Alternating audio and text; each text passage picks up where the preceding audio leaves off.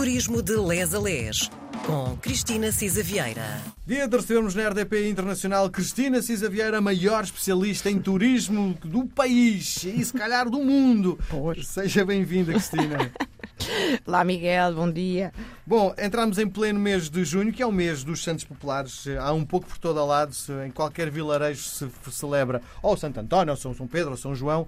Hoje, como estamos a, a entrar neste mês de junho, decidimos brindar os nossos ouvintes com eh, o Santo António e sobre a festa imensa que, eh, no fundo, também é uma entrada de dinheiro em Portugal, porque muita gente vem de propósito para assistir a, a esta festa. Antes de começarmos propriamente com, enfim, olharmos para a festa, tentar perceber a justificação porque é que então o Santo António é chamado o santo padroeiro eh, que ajuda as noivas. Eh, e, e a coisa é muito simples de explicar.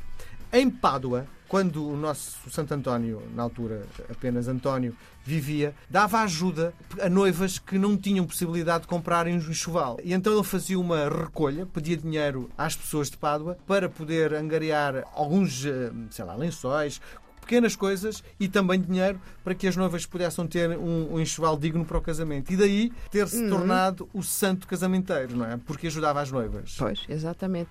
E santo do povo, lá está, eh, muito amado pelo povo, quer em Pádua, quer aqui em Lisboa, não é? Ele, de facto, nasceu em Lisboa e acabou por morrer em Pádua, muito novo, aliás, ele nasceu em 1195 e morreu em 1232 eh, e pouco tempo depois foi canonizado. Também se diz que eh, tinha fama de proteger os animais, os idosos, os pobres, oprimidos, marinheiros, agricultores, pescadores, viajantes, grávidas e enfim, uma fama. E as noivas? deve As noivas e encontrar objetos perdidos. Atenção Sim. ao meu rico Santo António. Sim. Portanto, de facto, era adorado, era um santo popular e adorado pelo povo, não é? E, portanto, é ele o emblema das festas de Lisboa, que se realizam de 12 para 13 de junho, 13 de junho, dia de Santo António. E já que andamos pelos santos populares, temos depois também que ir Lisboa ao fica Porto, tão, etc. Tão bonita, Lisboa É espetacular. uma energia e não é só no dia da festa, é o mês todo. Lisboa entra em festa e eu não sei se a Cristina já teve a possibilidade, agora não porque não, não conduz, mas eh, se der um passeio por Lisboa, já estão a, a montar os pequenos arraiais, os pequenos palcos,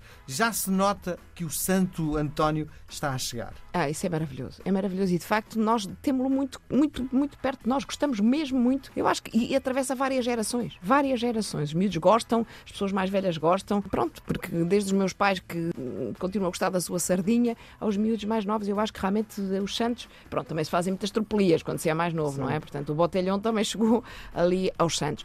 Mas realmente é isso que há pouco falávamos, não é? Portanto, nos bairros, não é? Na, na Graça, na Bica, na Moraria, na, na Madragoa, depois as marchas populares, de facto, aquilo é um momento brioso eh, e na nossa querida Alfama, não é?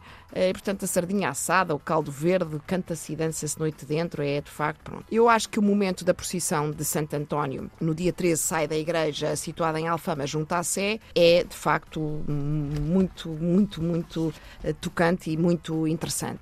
Eu diria que, de facto, há uma coisa engraçada eh, quando andei a investigar para esta questão das festas populares. De facto, este início das comemorações das festas em junho acontece em várias partes do norte europeu, não é? Por causa do solstício de verão. Já tínhamos falado nisto, quer nas tradições de Natal, quer nas tradições do Carnaval, que de facto estavam ligadas a ritos e a tradições pagãs e que a Igreja acabou por eh, se apropriar e, de facto, unindo estas datas à celebração, lá está, na ocasião do Carnaval, etc., das Saturninas, e aqui os santos e feriados, São Pedro, São João e Santo António, por exemplo, está muito ligado em toda a Europa a esta apropriação eh, desta, das festas pagãs para motivos religiosos. De facto, eu acho que o, o Santo António é, como o Miguel dizia, sente-se o ambiente das festas logo desde muito cedo, até porque as ruas estão decoradas, não é? Sim. Com balões de papel, com fitinhas, com bandeirolas, eh, com manjericos. Há, de facto... Tem uma coisa muito engraçada é sentir um turista que nunca teve contacto com, com esta festa fica de boca aberta porque é uma coisa muito popular. Até a música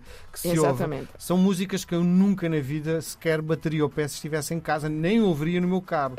Mas em conceito de, de santo popular é algo que me anima imenso, não é? E de repente estou a bater o corpo e estou a, a- a mexer-me imenso e a divertir-me. É, tem, tem que sair à rua, explorar a cidade, depois há sítios e barraquinhas onde comer, eh, onde beber, eh, há festa em todos os lados, há festas de bairro, na Misericórdia, no Mirador de São Pedro de Alcântara, n- na- no Arraial Da Praça da Alegria, na, na Moraria, na Academia de Santa Amaro, em Alvalade, o Arraial Beco de Lisboa, dos navegantes, até nos navegantes do bairro Parque das Nações, não sei se já lá foi. Não, não foi. Pronto, então vá. Porque Eu acho que é o pé da igreja, não é?